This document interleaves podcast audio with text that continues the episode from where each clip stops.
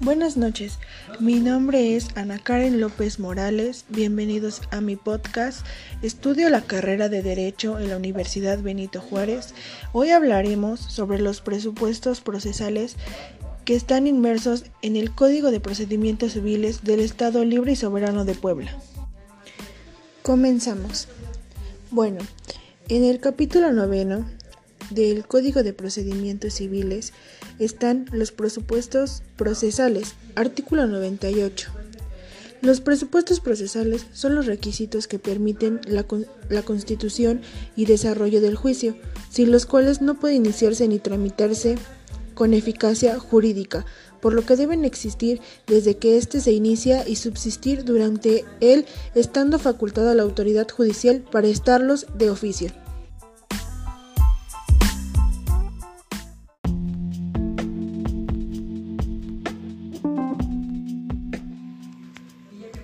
¿Qué quiere decir el concepto legal de presupuestos procesales? A mi parecer, pues bueno, quiero, quiero aclarar o decir que son requisitos formales que necesariamente deben de concurrir para poder constituir válidamente un determinado proceso y que el juez pueda dictar una sentencia y que resuelva el fondo del asunto.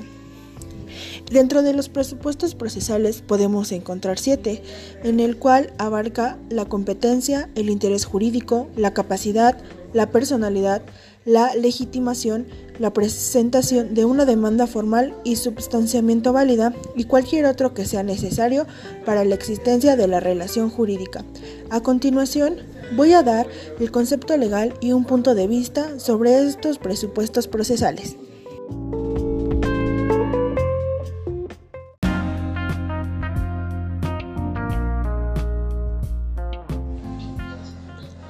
Artículo 100 del Código de Procedimientos Civiles del Estado de Puebla. La competencia es el límite de la jurisdicción en razón de la materia, del territorio, de la cuantía y del grado, en términos de lo que establece la ley orgánica del Poder Judicial del Estado.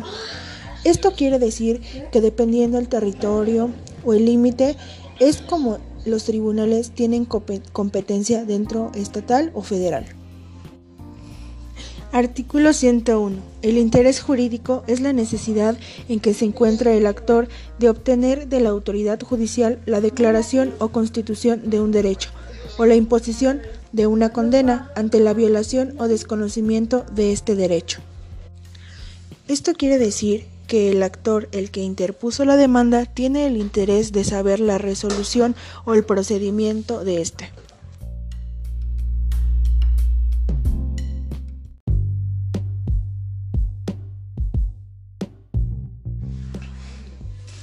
Artículo 102. La capacidad es la aptitud jurídica en que se encuentra una persona para comparecer a juicio.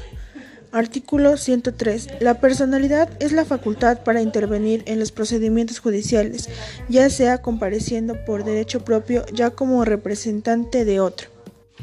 Esto quiere decir que la capacidad y la personalidad van de la mano. La capacidad la tienen las personas a partir de los 18 años. La personalidad es por derecho propio o por un representante que en este caso puede ser el abogado. Artículo 104. La legitimación activa en el proceso se produce cuando la acción es ejercida en el juicio por aquel que tiene aptitud para hacer valer el derecho, que se cuestionará bien porque se ostente como titular de este derecho, bien porque cuente con la presentación de dicha titular.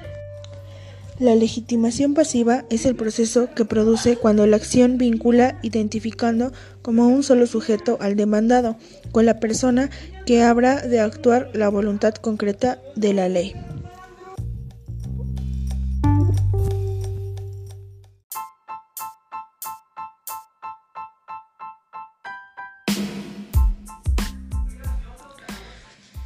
Por último, ¿cómo explicamos la trascendencia de estos dentro de la demanda y del juicio?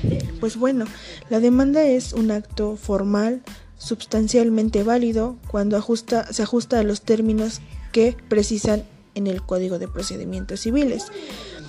La competencia va de la mano que debe por oponerse ante el tribunal competente, ya sea estatal o federal.